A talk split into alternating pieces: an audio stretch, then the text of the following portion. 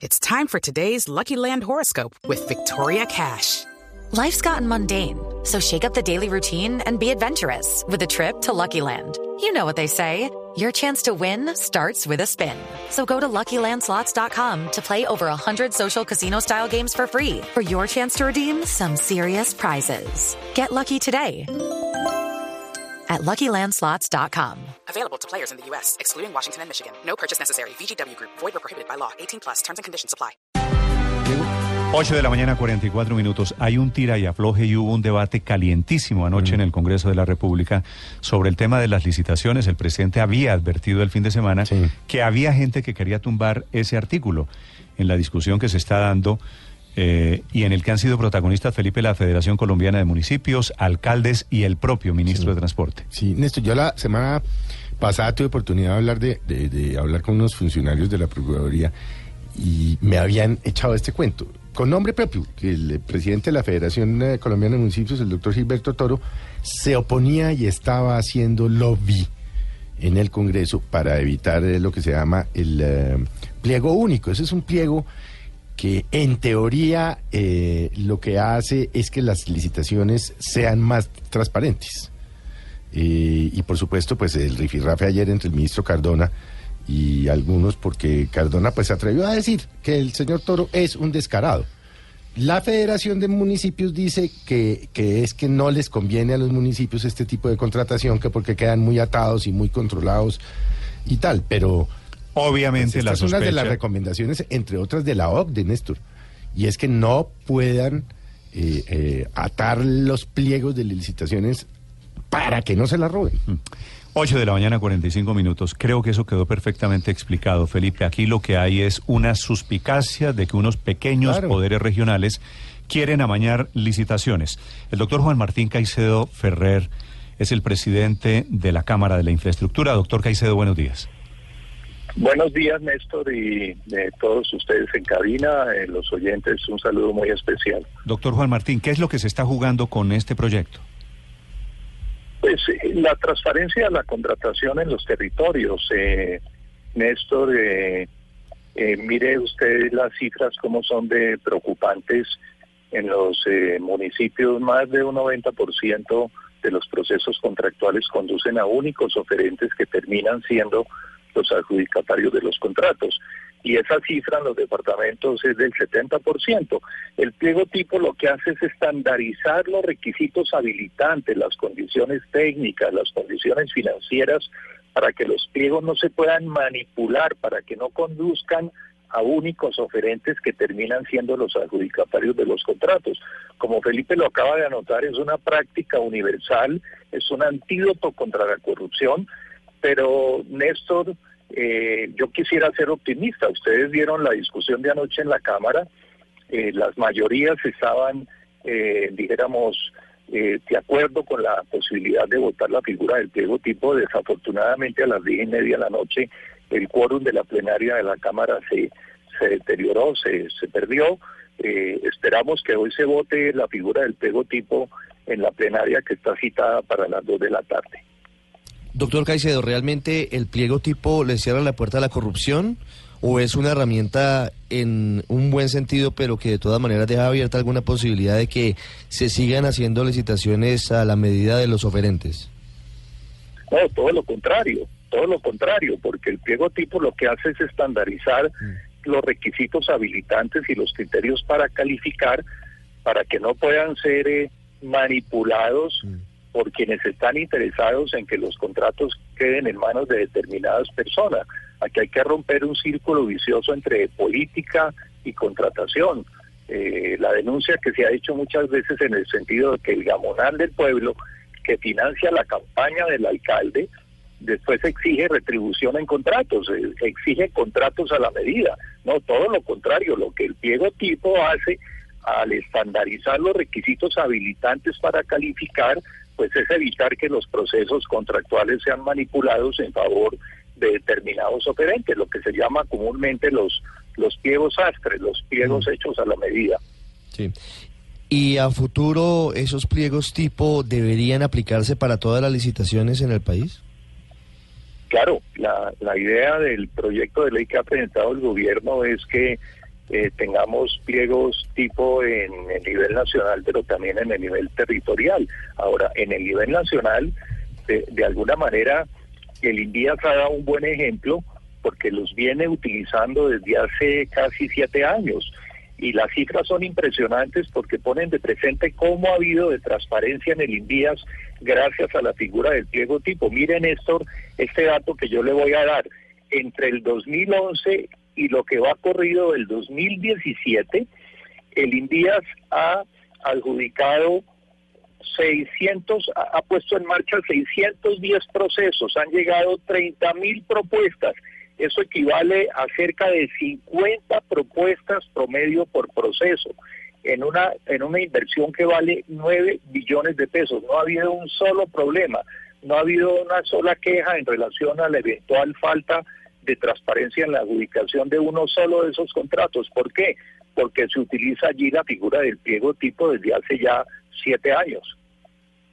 Sí, doctor Juan Martín, pero con esos pliegos únicos, las firmas que se ganan los grandes contratos a nivel nacional no terminan después siendo las mismas que se ganan los contratos a nivel regional y a nivel departamental y no dejándole espacio, por decirlo así, a contratistas mucho más pequeños.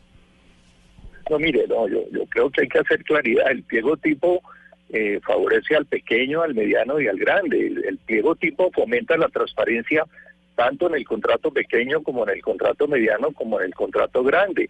Pero miren ustedes, a quienes más favorece el pliego tipo es justamente a esas decenas, centenares de pequeños y medianos empresarios que en las regiones no pueden acceder a la contratación en cuanto allí se licita con pliegos amañados.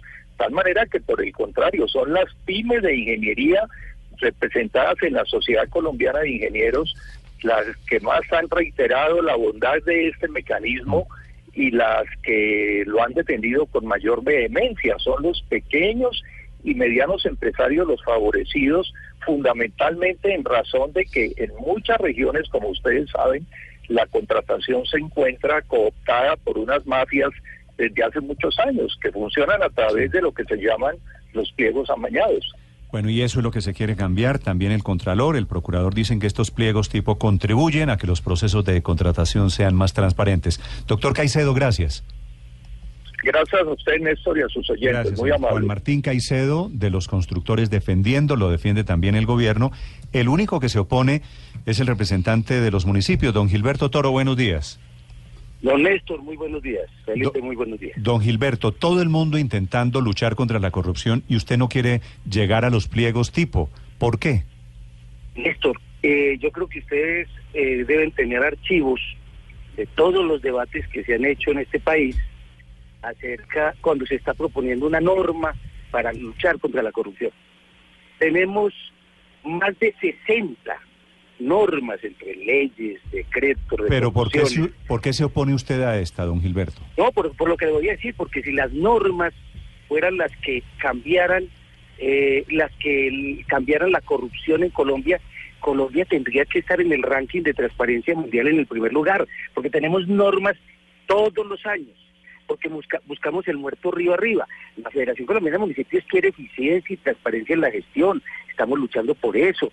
Creemos que en la medida en que modernicemos a nuestros municipios, que, que- establezcamos sistemas eh, fundamentados en tecnologías de la información, eh, en, en información en tiempo real de lo que está haciendo cada municipio, cómo está ejecutando, ejecutando sus, sus recursos, que tengamos un registro único nacional de, de contratistas, Sí. donde veamos quién cumplió, quién no cumplió y que no se pueda contratar. Pero, eh, en don un Gilberto. Entonces, tenemos que buscar don soluciones Gilberto, distintas Por tercera vez le pregunto, ¿por qué se opone usted a los pliegos tipo? porque no es la solución a la, tra- a la corrupción Pero en el suponiendo, país. Porque- suponiendo que no sea la solución, tampoco va a perjudicar a nadie. Sí puede ayudar. Sí va a no, sí va a perjudicar. ¿A quién perjudica? Y lo desafío, lo desafío a que no me atrevo a decir en qué tiempo, eh, las cifras que dicen los, los contratistas que reflejan que en los municipios hay corrupción en la contratación porque no hay sino eh, proponentes únicos. Lo desafío para que veamos en un tiempo prudencial cómo lo que va a haber es le- eh, eh, de licitaciones desiertas, porque es que este país Bueno, no es Bogotá, acepto, no es acepto el desafío. Permita que aprueben esto como quiere todo el mundo y después vemos. Si no funciona, lo revocan, señor Gilberto. Sí, sí, pero eh, eh, ¿y entonces qué va a pasar con los recursos que necesitan las comunidades locales, sobre todo los municipios más pobres, donde se necesitan hacer las obras para que haya mejor calidad de vida? Seguimos improvisando, seguimos ¿A cuántos a municipios, señor Toro, a cuántos municipios representa usted? Nosotros representamos a más de mil municipios de los 1101. O sea, de los mil municipios usted tiene mandato de todos. ¿Los mil municipios de Colombia se oponen a que haya un pliego único para mejorar la transparencia en la contratación en Colombia? No, no, no. Se oponen a que sigamos improvisando con normas que sabemos que no van a funcionar, que incluso contrario a lo que dice la OCDE, eh, van a generar más tramitología y nos van a impedir que las comunidades locales puedan ejecutar los recursos para su bienestar de manera eficiente y, eh, y, y transparente. Nosotros lo que estamos buscando es sentémonos, busquemos entre todos cuáles son los mecanismos para que haya verdadera eficiencia y transparencia No en el será, país. no será, pregunto yo aquí con un poquito de malicia, que en los municipios está la corrupción y no quieren meterle pliegos tipo porque hay transparencia, porque eso lleva más eh, limpieza en el sistema de contratación. Néstor, pues yo no sé si usted se ha dado cuenta que los grandes eh, o de escándalos de corrupción, la pérdida de grandes recursos, de grandes empresas invirtiendo aquí para eh, mm, comprar conciencias, creo que se da más en el nivel nacional que en el territorial. Ese es otro estigma que no podemos seguir eh, soportando. Aquí ustedes dicen, o bueno, ustedes no, los, los- las personas que ustedes entrevistan, que es que la corrupción está en el nivel local. Por Dios, por Dios. Evalúen eh, dónde están los grandes escándalos de corrupción en este país. Están en todas partes, en Colombia, en todas partes, señor Toro, en las grandes contrataciones y también en las chiquitas, en los municipios. Pero el debate sigue hoy, sigue alrededor de los pliegos tipo, en donde se está discutiendo quiénes son los proponentes, quiénes son los contrataste, los contratantes y cuáles los intereses políticos. Señor Toro, gracias.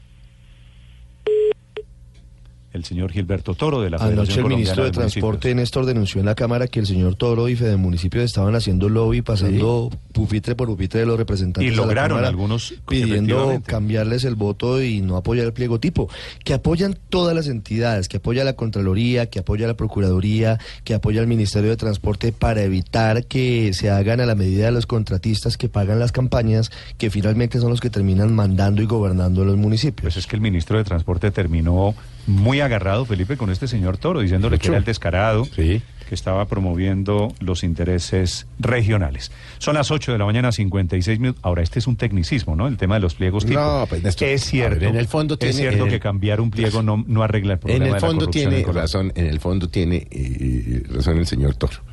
Es decir, eh, sigan haciendo pliegos y no sé si de robar se trata, se sigue Nos robando. inventamos la manera Pero- de robar. pero- Néstor, lo único- pero lo la único norma, que- pero pero es mejor que tengan el pliego tipo a que no lo tengan, pues es, Lo es único como que la ha frase que funcionado es en mejor Colombia viva que pero que- que En muerta, lucha ¿no? contra Pues, la corrupción es la estandarización de pliegos. No ha funcionado ni aumentar las penas, ni crear nuevos delitos, ni crear fiscalías Por una razón, anticorrupción. porque Es cada lo vez que hay ha una funcionado. licitación, los pliegos se acomodan al proponente. Al Eso proponente, son una descripción del proponente, los Si términos tiene de una referencia. licitación en el pueblo X de venta de arroz, le mete un requisito de que debe tener cuatro tiendas para favorecer al que tiene cuatro tiendas, que, es el fue, financiador. que fue el que financió la campaña. campaña del alcalde.